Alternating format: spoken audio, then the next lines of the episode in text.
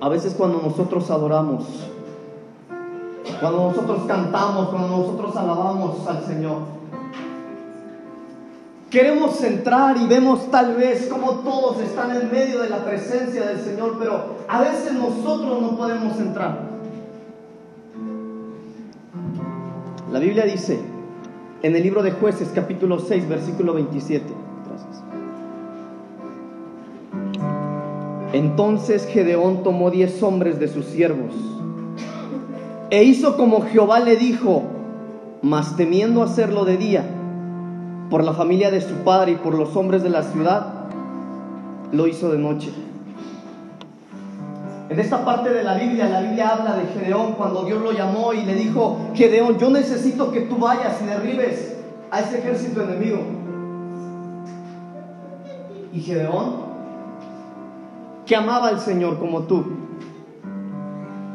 Gedeón que por mucho tiempo le pidió al Señor, Señor, úsame como tú también. Gedeón en ese momento estaba lleno de miedo y de temor. Y la Biblia dice que Gedeón quería hacer caso, quería obedecer al Señor. Gedeón quería cumplir el llamado que Dios le había hecho, pero tenía miedo, tenía temor. La Biblia dice que tenía temor de hacerlo y quería esconderse. Mas temiendo hacerlo de día, dice la Biblia, quiso hacerlo de noche. Amados, muchos de los que estamos hoy acá, mire, el gran porcentaje de los que estamos hoy acá somos de casa, hay muy pocos invitados. Algunos nacieron acá y se fueron, y está bien, no está mal, porque están creciendo en otro lugar, pero muchos otros nacieron acá y están en el mundo, pero hoy estás acá no por casualidad, estás hoy acá porque el Señor te atrajo con su Espíritu Santo. Y tal vez hoy en medio de la atmósfera creada en la alabanza y la adoración del Espíritu Santo te está trayendo una vez más, te está trayendo a Él y tú podrías ser ese Gedeón que dice, bueno, pastor, yo quiero obedecer a Dios, yo quiero volver y retomar aquello que Dios me dijo, pero tengo miedo. Me lastimaron. Alguien me hirió, alguien me lastimó, tal vez las situaciones de la vida, pero la Biblia dice en jueces capítulo 7, un capítulo adelante del versículo que les leí hace un momento, dice lo siguiente. Aconteció que aquella noche Jehová le dijo, levántate y desciende al campamento, porque yo lo he entregado en tus manos. Cuando Dios encomienda a Gedeón, hermanos, que vaya a pelear la batalla, Jehová le dice el resultado de lo que iba a ocurrir a causa de esa batalla. Jehová le dice, levántate Gedeón y ve y toma la victoria, porque la victoria yo ya te la di. Aleluya. Versículo 10. Y si tienes miedo,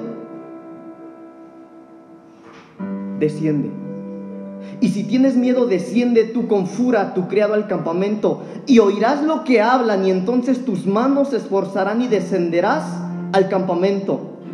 Y él descendiendo con fura su criado hasta los puestos avanzados de la, eh, de la gente armada que estaba en el campamento, y los madianitas, los amalecitas y los hijos del oriente estaban tendidos en el valle como langostas en multitud, y sus camellos eran innumerables como la arena que está a la ribera de la mar en el multitud.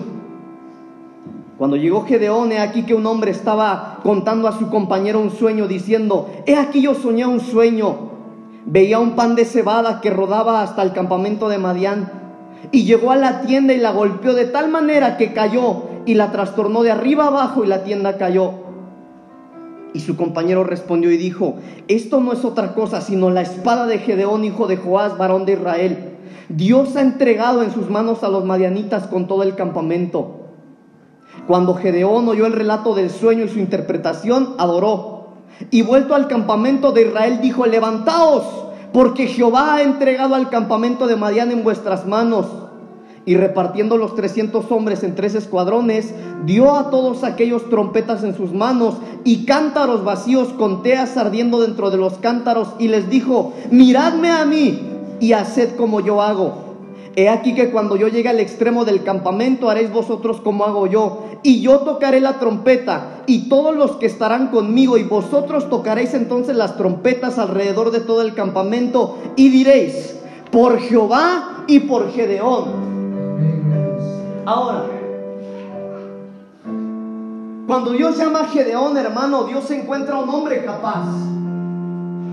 Cuando Dios llama a Gedeón para ir a la conquista del, del campo enemigo, hermanos, Dios encuentra un hombre capaz pero lleno de miedo. Un hombre capaz pero lleno de temor. Pero Dios le dice a Gedeón, Gedeón, si tienes miedo, desciende y experimenta. Ve y descubre que yo ya he entregado, te he entregado la victoria en tus manos. Acá, hermano, nosotros, cuando el Señor nos llamó, hermano, y aún cuando nos ve una y otra vez, el Señor no nos ve con la suciedad que tenemos encima. El Señor no ve cuán pecador eres tú. El Señor no ve cuán sucio estás hoy delante de su presencia. No, Él te ve como el victorioso que eres. Porque Él no ve tu pecado, Él no ve tu suciedad. Él ve el sacrificio de Jesús que está arriba de ti ocultando tus pecados. Pero tal vez hoy estamos en esta casa ministerial, amados, y no podemos adorar con libertad. Pastor, yo quiero cantarle al Señor, yo quiero danzar como los demás, yo quiero libertad para darle todo lo que traje hoy al Señor. Pero estoy cautivo, pero tengo miedo, pero tengo vergüenza. Y hoy el Señor, así como a Gedeón, el Señor hoy nos está diciendo, yo te he dado la victoria, yo he entregado al ejército enemigo en tus manos. Si tienes miedo, desciende y experimenta que así es.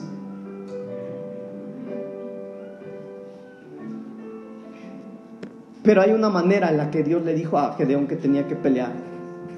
Dios, hermanos amados, trabajó tanto con un Gedeón que dudaba. Gedeón pidió pruebas, una y otra prueba, hermano, para hacer lo que Dios le pidió. En jueces capítulo 6, versículo 36 en adelante, la Biblia narra las pruebas que Gedeón estuvo pidiendo a Jehová y la Biblia dice, y Gedeón dijo a Dios, si has de salvar a Israel por mi mano, como has dicho, he aquí que yo pondré un vellón de lana en la era. Y si el rocío estuviera en el vellón solamente, quedando seca toda la tierra, entonces entenderé que salvarás a Israel por mi mano, como lo has dicho.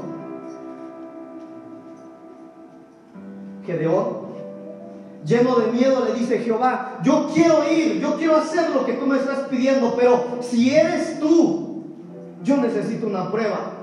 Y la Biblia dice que Gedeón, hermano, puso una tela de lana sobre la tierra y le dijo, Jehová, si eres tú que esta tela se moje y toda la tierra quede seca. Y el Señor le dijo, está bien, no tengo problema con eso, yo te puedo dar esa prueba. Y cuando seguimos leyendo esta parte de la Biblia, hermano, la Biblia dice que Gedeón dijo, bueno, está bien, Señor, pero yo necesito ahora otra, otra prueba porque no es suficiente para mí. Tú sabes que te amo, tú sabes que yo quiero, pero tengo miedo. Y la Biblia dice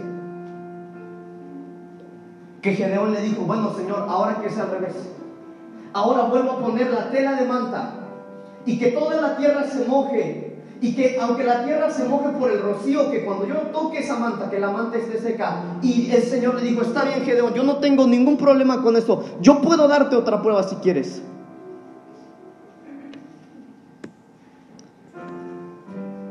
Y yo sé que en este lugar, hermanos, hay gente a la que Dios le ha dado pruebas. Una y otra vez, hermano, hemos fallado con el Señor, pero Él nos atrae con su presencia. Aún en medio, hermano, de toda esta pandemia, hemos visto su misericordia y su gracia sobre nosotros. Así como Gedeón, el Señor nos ha dado una y otra prueba. Pastor, el Señor me ha dado pruebas, pero sigo teniendo miedo. Biblia dice que Dios le dijo a este hombre, si tienes miedo, desciende si tienes miedo. Desciende si tienes miedo y al descender te darás cuenta que yo entregué en tus manos al enemigo.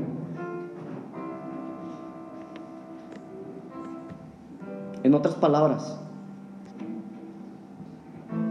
el Señor, amados hermanos, está diciendo en medio de la prueba, en medio del desierto, en medio de la lucha, en medio de aquello que te ha desestabilizado, en medio de aquello que ha venido a cambiarte la vida, yo voy a estar contigo.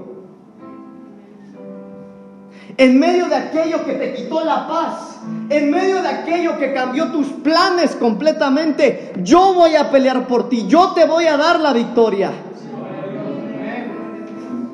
Pastor, está bien, pero sigo teniendo miedo.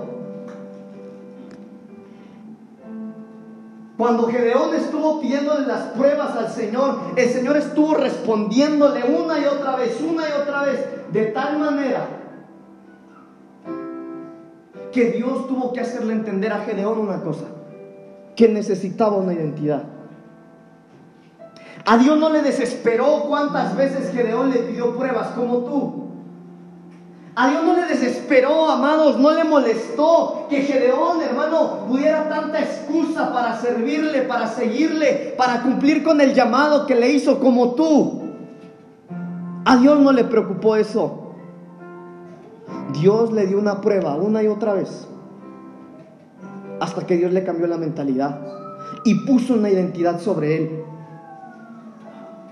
De tal manera que Gedeón les dijo, miradme a mí y haced como hago yo. Amado, necesitamos entender que si Dios es con nosotros, ¿quién contra nosotros?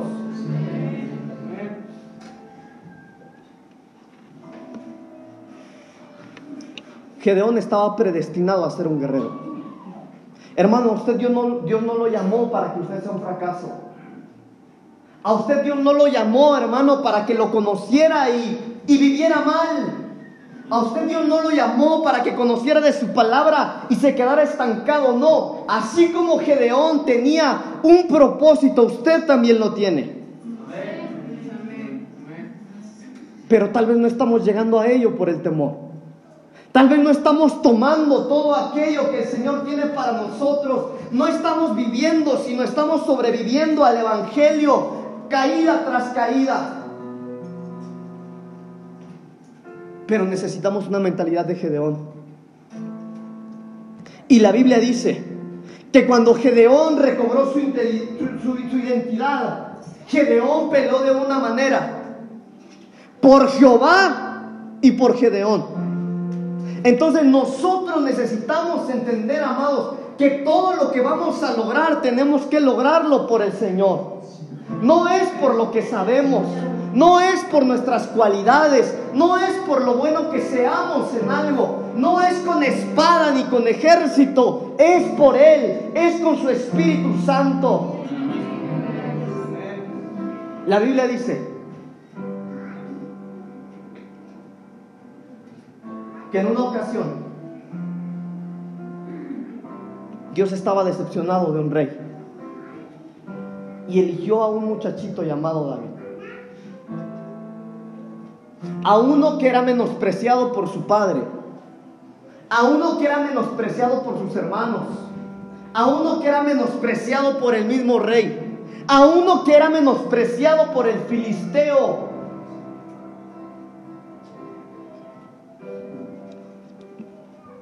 Y cuando él llegó al campo de batalla, cuando David llegó al campo de batalla, él se encontró rodeado de puros gladiadores, de puros guerreros grandes.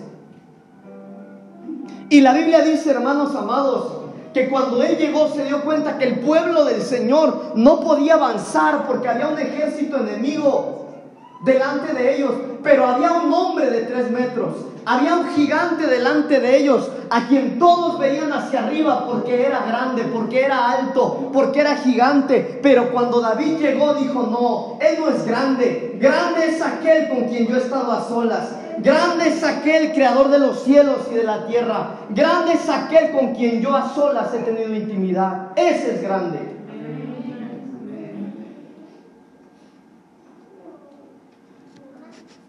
Pero la Biblia dice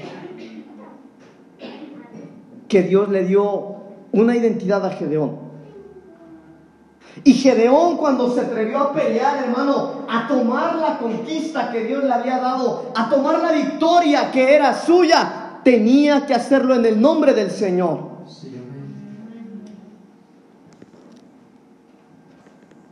Colosenses capítulo 3, versículo 17 dice lo siguiente, y todo lo que hagas, y todo lo que hagas, sea de palabra o de hecho, hacerlo todo en el nombre del Señor Jesús. Todo lo que hagas, hacerlo en el nombre del Señor Jesús.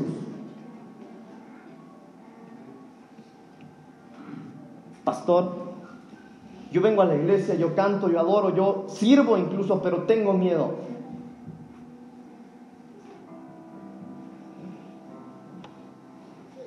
¿Por qué lo estás haciendo en tu nombre tal? Pastor, yo me he levantado una y otra vez. Dios sabe que le he prometido que no me voy a caer, pero no puedo, me caigo, porque lo estás haciendo a tu nombre.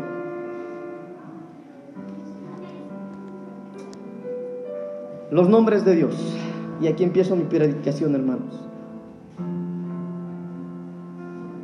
Cuando nosotros hacemos algo por nuestras propias fuerzas, cuando nosotros hacemos algo, hermano, por nuestras capacidades, somos propensos a caer.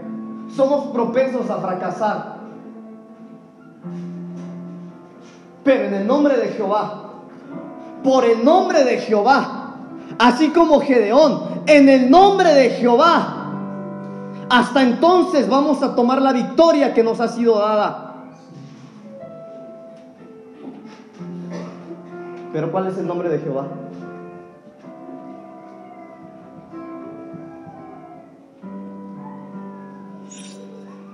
Pastor, yo ya leí una y otra vez en el nombre de Jesús, pero ¿cuál es el nombre de Jesús?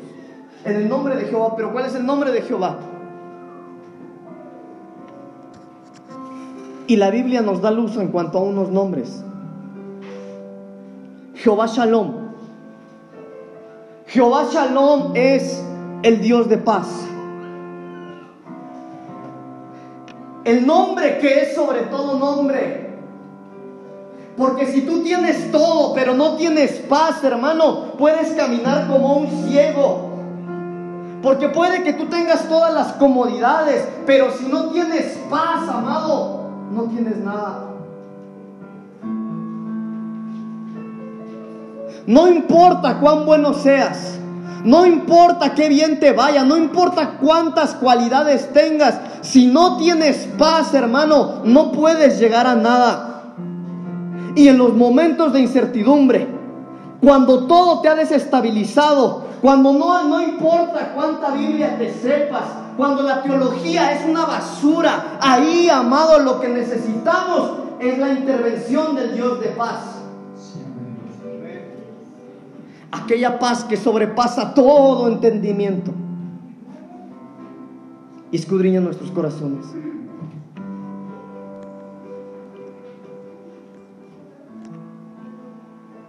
Pastor, yo quiero salir adelante. Dios sabe que yo lo amo, que yo le quiero servir, que yo quiero seguir. Pero no es en nuestro nombre, hermanos. No es en nuestro nombre. Isaías capítulo 9, versículo 6. Vamos todos ahí, por favor. Isaías capítulo 9, versículo 6.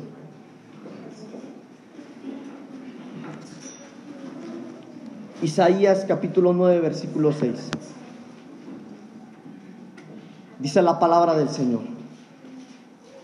Porque un niño nos es nacido, hijo nos es dado, y el principado sobre su hombro, y se llamará su nombre admirable, consejero, Dios fuerte, Padre eterno, príncipe de paz.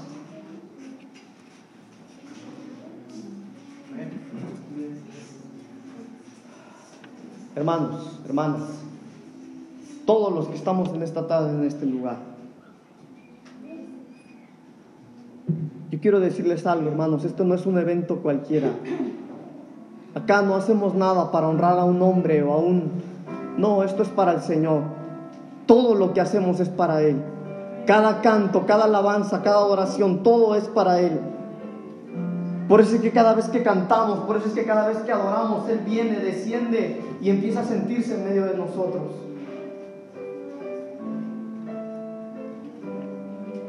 El principado sobre su hombro. Principado quiere decir soberanía. Y soberanía quiere decir, hermanos, que Él está por sobre todo lo demás. Soberanía quiere decir que si tú eres hijo, Él te tiene bajo su cuidado. Soberanía es que aquel que está debajo de sus alas, aquel que es hijo de Dios, aquel que es cristiano, Dios vela por todo lo que está ocurriendo con él. Eso es una soberanía. Si eres hijo de Dios, Él tiene el control completamente de lo que es tu vida. No son las huestes de maldad que definirán hacia dónde te vas a dirigir. No son tus finanzas las que definirán hasta dónde vas a llegar. No son tus estudios. No, es la, no son tus aptitudes. No son tus estudios.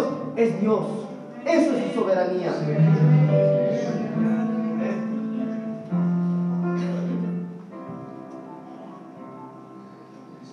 Porque hubo un precio que Él pagó por ti. Porque hubo un precio y fue su sangre derramada en la cruz del Calvario. Fue su sangre que se derramó ahí en ese sacrificio por amor. Y es ahora por amor que nosotros estamos acá. Nosotros no cantamos, no, no, no brincamos, no diezmamos, no ofrendamos obligados por nadie. Tenemos un yugo, pero es un yugo por amor, porque Él nos amó primero a nosotros.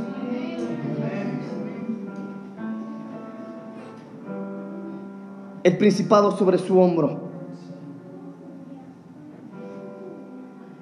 Hermano, no importa cuántos dardos del enemigo están siendo lanzados hacia nosotros, no importa cuántos dardos del enemigo hayan sido lanzados sobre ti y esos dardos te hayan hecho caer, el principado sobre su hombro. Hay alguien, hermanos amados, que está al tanto de nosotros, hay alguien que no te va a dejar caer, porque Él está al tanto de nosotros. La soberanía de Dios.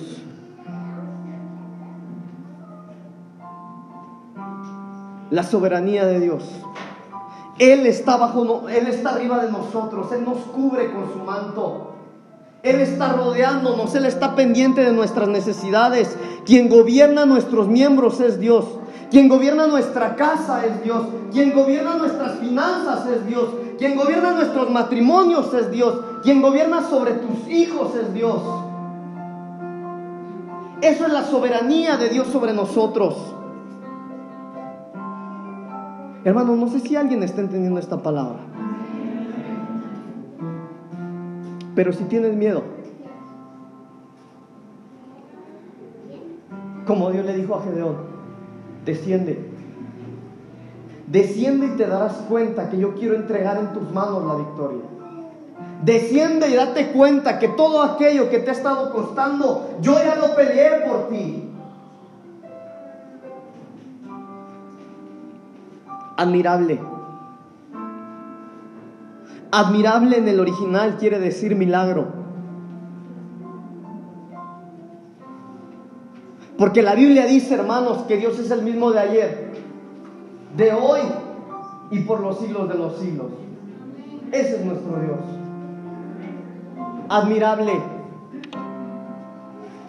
Pastor, yo una y otra vez he intentado poner un negocio, pero nada me funciona. Necesita la intervención del admirable. Pastor, mire, yo crecí viendo cómo los demás se enfermaban, pero ahora las enfermedades que yo veía en los otros se metieron en casa. Necesita la intervención del admirable. Pastor, a mí me iba bien en mi negocio, todo estaba bien, pero esta pandemia pasó a arruinar todo, todo lo que tenía. Necesita la intervención del admirable. Pastor, yo una y otra vez cuando me dan el privilegio sirvo acá en el templo, pero cuando me subo quisiera bajarme porque soy miedoso. Necesita la intervención del admirable. Pastor, Dios conoce mi corazón, que aunque no sé, quiero saber, que aunque me cuesta grabarme las cosas, quiero aprender porque yo quiero servirle, pero me cuesta. Necesitan la intervención del admirable. Pastor, yo he orado por mi pecado. He renunciado contra ese pecado. Le he prometido a Dios una y otra vez que no voy a volver a caer, pero cuando menos cuenta me doy, estoy otra vez pecando. Necesitas la intervención del admirable. Admirable. Dios de milagros. Consejero. Consejero en el original significa Dios es tu guía.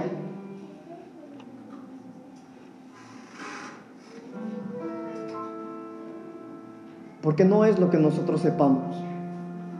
Hermano, no es a veces hacia donde nosotros querramos caminar, es Él. Él es la mejor dirección. Él es, hermano, la mejor dirección hacia donde tenemos que encaminarnos. No es un ministerio, no es incluso, hermano, un pastor, es Él nuestro guía. Consejero, Dios es tu guía. Si vemos, hermanos amados, el principado, que Él está al tanto de nosotros, Él será nuestro guía, hermano, por donde vayamos caminando. Por eso nosotros tenemos que orar por nuestros estudios, por nuestro trabajo, por nuestras finanzas, por todo, absolutamente todo. Y si hubiera un hoyo delante de nosotros, Él, aquel que te guarda, aquel que te cuida, no te dejará caer. Porque Él es nuestro guía. Pastor, pero no importa donde yo vea, todo está mal. Volteo a ver a mis hijos y están mal. Veo mi matrimonio y está mal. Veo mis finanzas y está mal. A donde quiera que estén mis ojos, todo está mal. Pero la Biblia dice, levantaré mis ojos hacia los montes. Es de ahí de donde viene mi socorro. Mi socorro, viene, mi socorro viene de Jehová, que hizo los cielos y la tierra. Amado, si levantas tu mirada y ves que todo está mal, levántala un poquito más. Levántala un poco más y date cuenta que la victoria Dios te la ha dado. Si tienes miedo, como le dijeron a Gedeón, desciende. Desciende y date cuenta que así es. Desciende y date cuenta que aquella victoria por la cual tú has estado lamentándote tanto tiempo, yo ya la peleé por ti, yo ya la gané por ti, pero si tienes miedo, desciende.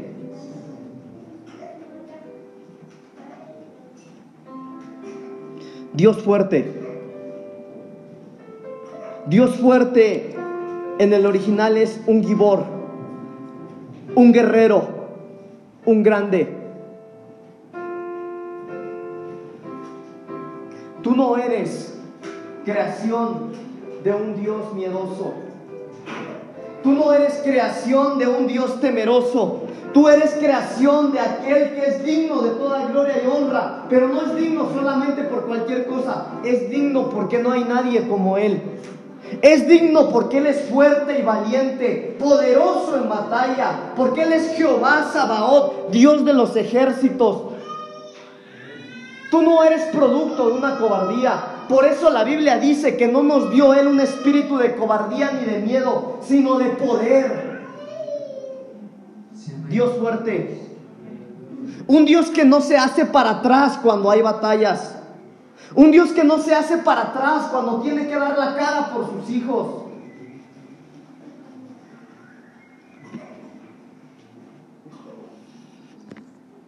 La Biblia dice, que cuando David se encontró con Goliat, David tenía tal identidad que cuando vio al gigante dijo, ¿quién es ese filisteo que se atreve a desafiar al ejército del Dios viviente? Amados, esa es la identidad que nosotros necesitamos tener. No importa, hermano, cuán difíciles sean las cosas. No importa cuán difícil sea la situación, no importa que estés orando por sanidad y haya más enfermedad, que estés orando por tus finanzas y están empeorando. ¿Quién es ese filisteo? dijo David, que se atreve a desafiar al ejército del Dios viviente. Porque tenemos un Dios fuerte, tenemos un Dios grande, que no se echa para atrás cuando hay que pelear. Tenemos un Dios que está por sobre todos los dioses. Tenemos un Dios que ha logrado la victoria y una vez más te dice, si tienes miedo, desciende y te darás cuenta que yo tengo la victoria ganada para ti.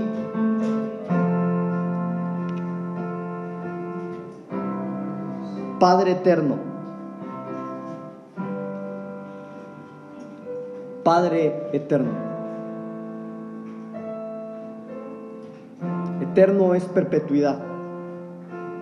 Eterno es que nunca se va a ir. Eterno es que nunca se va a acabar. Aunque tú te alejaste de Dios desde hace mucho tiempo, Él no se ha alejado de ti.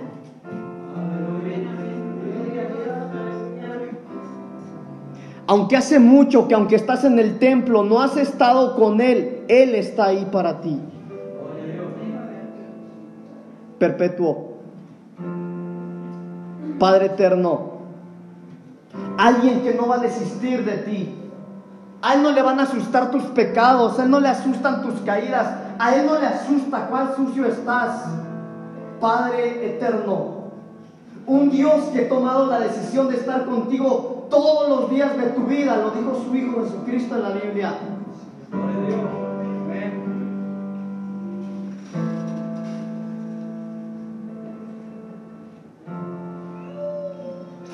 Mateo capítulo 28, versículo 20, Jesucristo dijo, y yo estoy con ustedes todos los días, todos los días hasta el fin del mundo.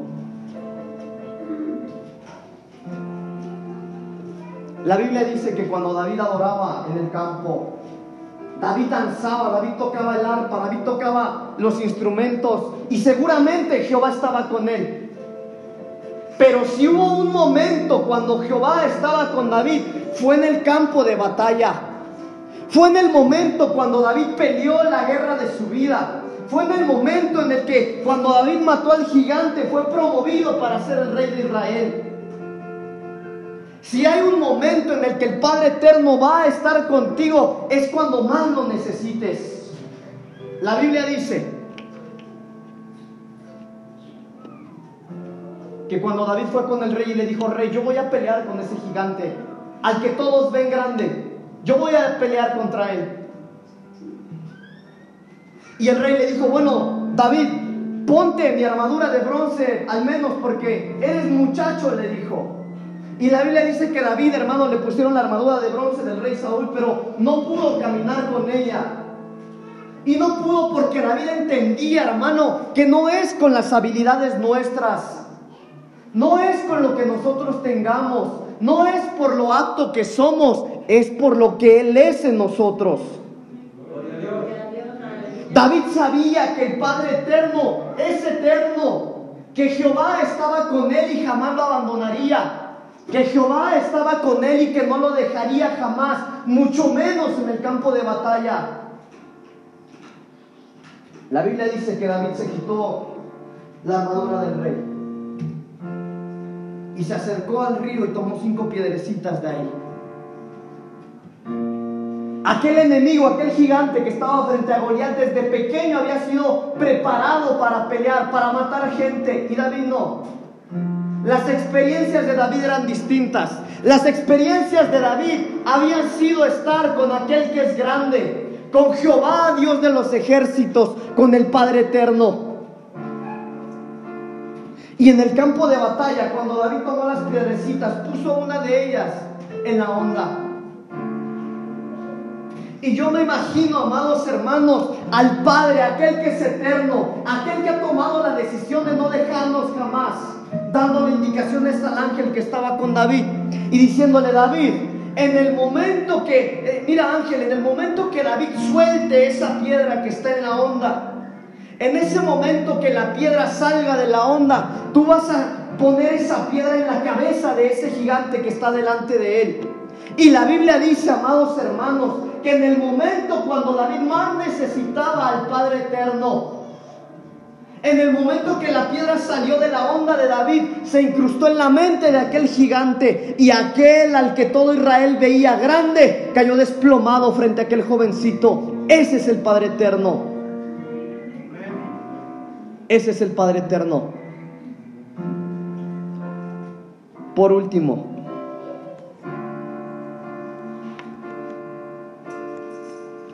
El príncipe de paz.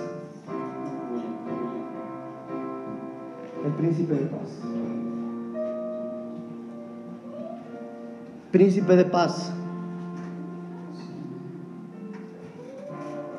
Príncipe es principado, es lo que les expliqué al principio. Es aquel que tiene dominio sobre algo, sobre alguien. Príncipe de paz.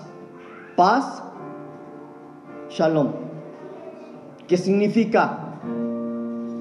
Salud, prosperidad, paz, felicidad, seguridad completar, restituir, hacer perfecto.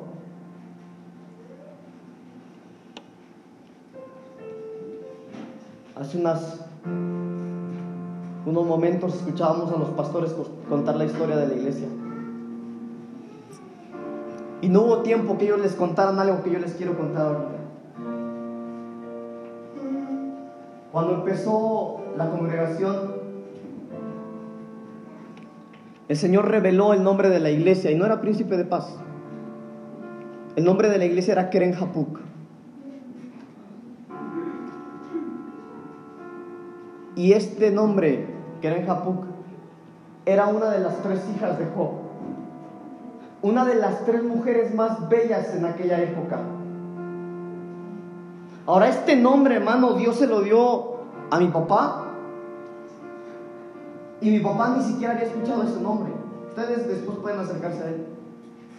Y cuando mi papá viene y empieza a buscar información, hermanos, y se dan cuenta que ese nombre que Dios les había dado estaba en la Biblia, nos pusimos, yo me puse apenas a investigar de esta mujer y no hay ningún otro rastro de Keren Japuk en la Biblia más que solamente dice que era una de las hijas, de las tres hijas más hermosas de Job en aquel momento. No había nadie, nadie más hermosa que esta mujer.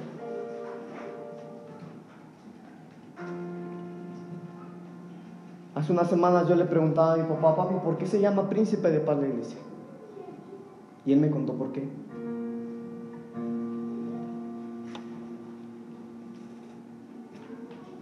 Pero también le pregunté al Señor. También le pregunté a Dios por qué es que se llama así la iglesia. Y aquí está la respuesta. Príncipe de paz. El dominio de Dios sobre tu vida te hace perfecto. El dominio de Dios sobre tu vida te restituye la salud. El dominio de Dios sobre tu vida te da prosperidad. El dominio de Dios sobre tu vida te trae paz. El dominio de Dios sobre tu vida, amado, te restituye lo que el enemigo te quitó, te hace completo. El dominio de Dios sobre tu vida te hace perfecto. Eso es príncipe de paz. Acá en la iglesia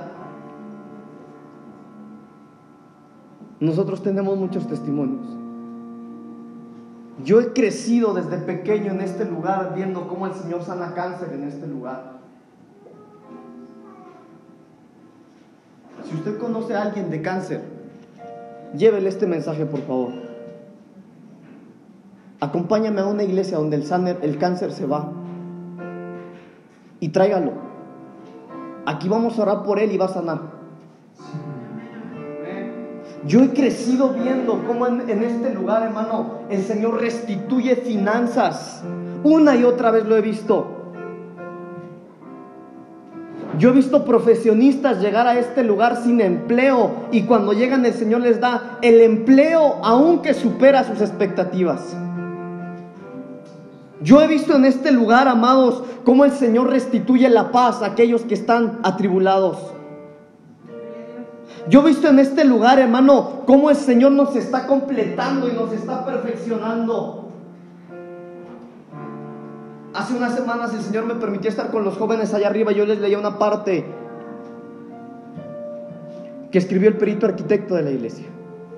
El apóstol Pablo diciéndole a sus hijos espirituales, Toleren un poco de locura. Toleren un poco. Porque lo he vivido todo, he hecho muchas cosas, pero ahora solo una cosa tengo en mi mente, solo una tengo en mi corazón.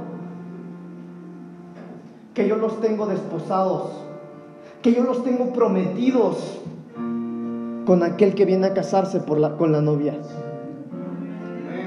Hermano, acá nosotros no predicamos cosas para que la gente llegue, no nos interesa llenar este lugar. No es la prioridad, hermano, perdóneme. Nosotros no andamos evangelizando en la gente para que este lugar se llene. No, no, no. Nosotros compartimos de la palabra porque eso es lo que el Señor puso en nuestro corazón. Y si una cosa hay en el corazón de su pastor y mía, si una cosa hay, es que cuando nosotros podamos presentarlos a ustedes delante del Señor, podamos decirle, papito lindo, yo hice que se guardaran, yo la cuidé, yo la preparé, yo la defendí y ahora puedo presentarla delante de ti como limpia, como perfecta.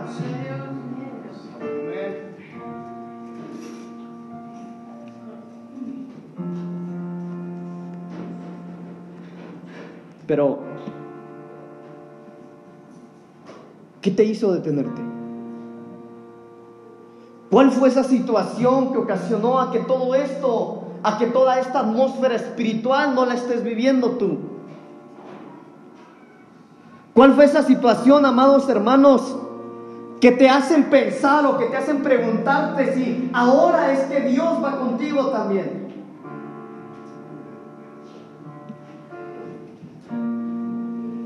Pero en esta tarde,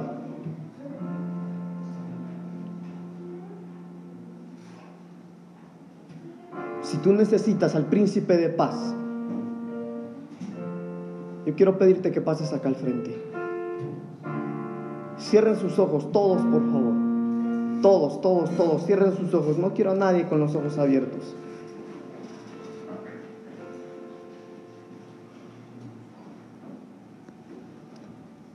Si hay alguien que necesita la intervención del Dios de paz, este es el día en que tú puedes encontrarte con Él. Yo no te estoy pidiendo que vengas y te presentes delante de un hombre, yo te pido que te presentes delante del Dios de paz.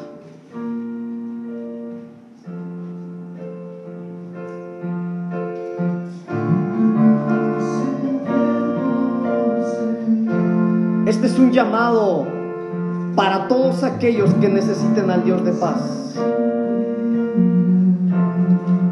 Este es un llamado para todos aquellos que necesiten al Padre Eterno. Este es un llamado para todos aquellos que necesiten al Dios fuerte. Tal vez has estado peleando tus batallas, pero hoy puedes decir, pastor, si Dios no pelea por mí, no sé qué es lo que va a pasar. Este es un llamado para ti. Hoy puedes encontrarte con Dios fuerte.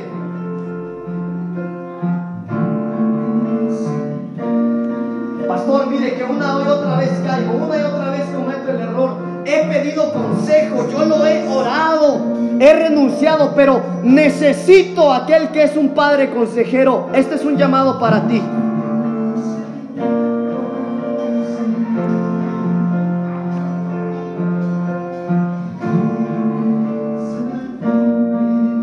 Si tú necesitas un milagro de Dios, este es un llamado para ti.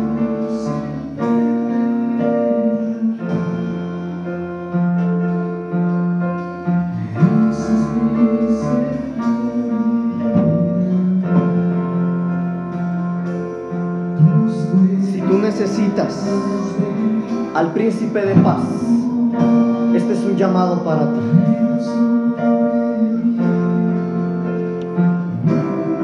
Ahora, tú que estás acá enfrente, ponte sobre tus rodillas, por favor. Dobla tus rodillas.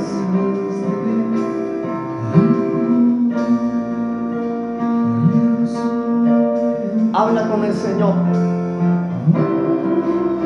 Habla con ese Dios de paz. Habla con ese Padre eterno. Con ese príncipe de paz y dile, Señor, yo te necesito en mi vida hoy.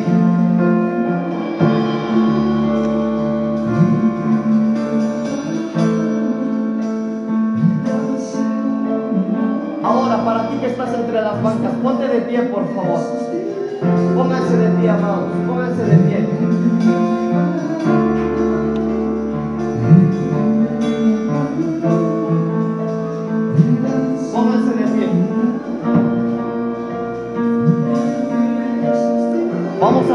tiempo de ministración de la palabra ahora. Yo voy a orar acá donde estoy. Y mientras yo oro, si tú sientes, si tú que estás ahí entre las sillas, sientes la necesidad de venir y ser ministrado, no te quedes ahí. Hoy puede ser el día que tú te encuentres con ese Dios maravilloso.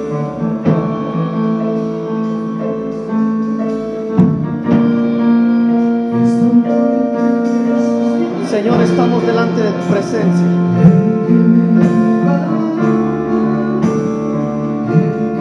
En el nombre de Jehová. En el nombre que es sobre todo nombre.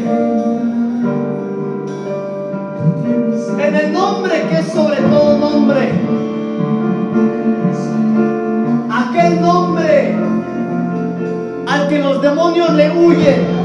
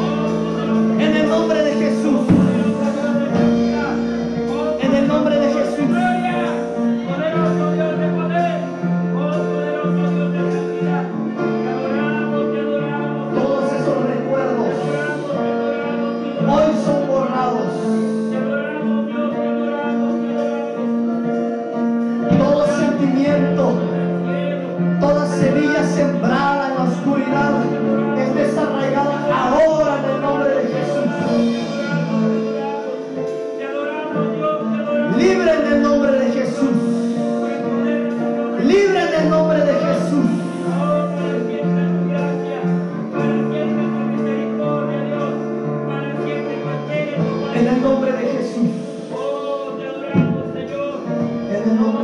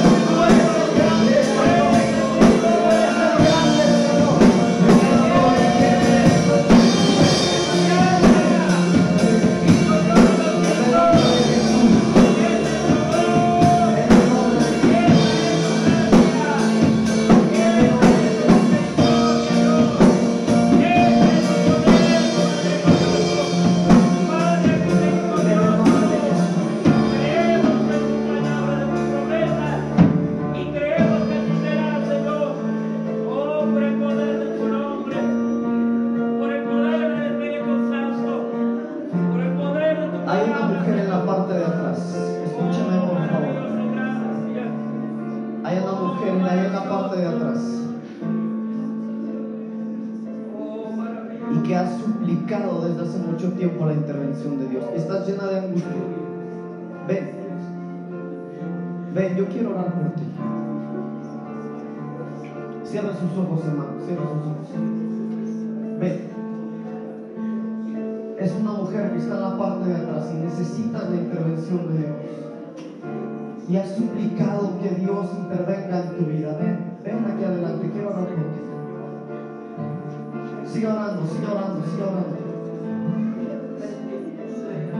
Espíritu Santo va a ministrar paz a tu corazón.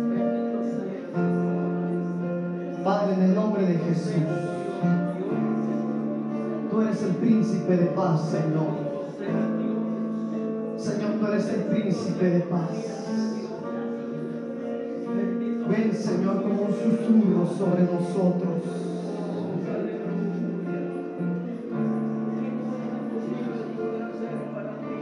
Es la última oportunidad a ti que estás ahí atrás, ven, ven aquí enfrente, por favor. No te quedes ahí, es la oportunidad de tu vida. Sigan orando, cierren sus ojos, por favor, cierren sus ojos.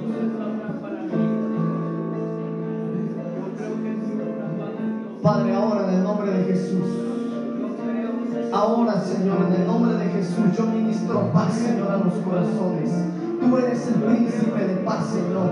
Tú eres el príncipe de paz, oh Dios. Ahora, Padre, en el nombre de Jesús, toca los corazones, toca Espíritu Santo, toca Señor, por favor, toca, toca, toca Señor. En el nombre de Jesús.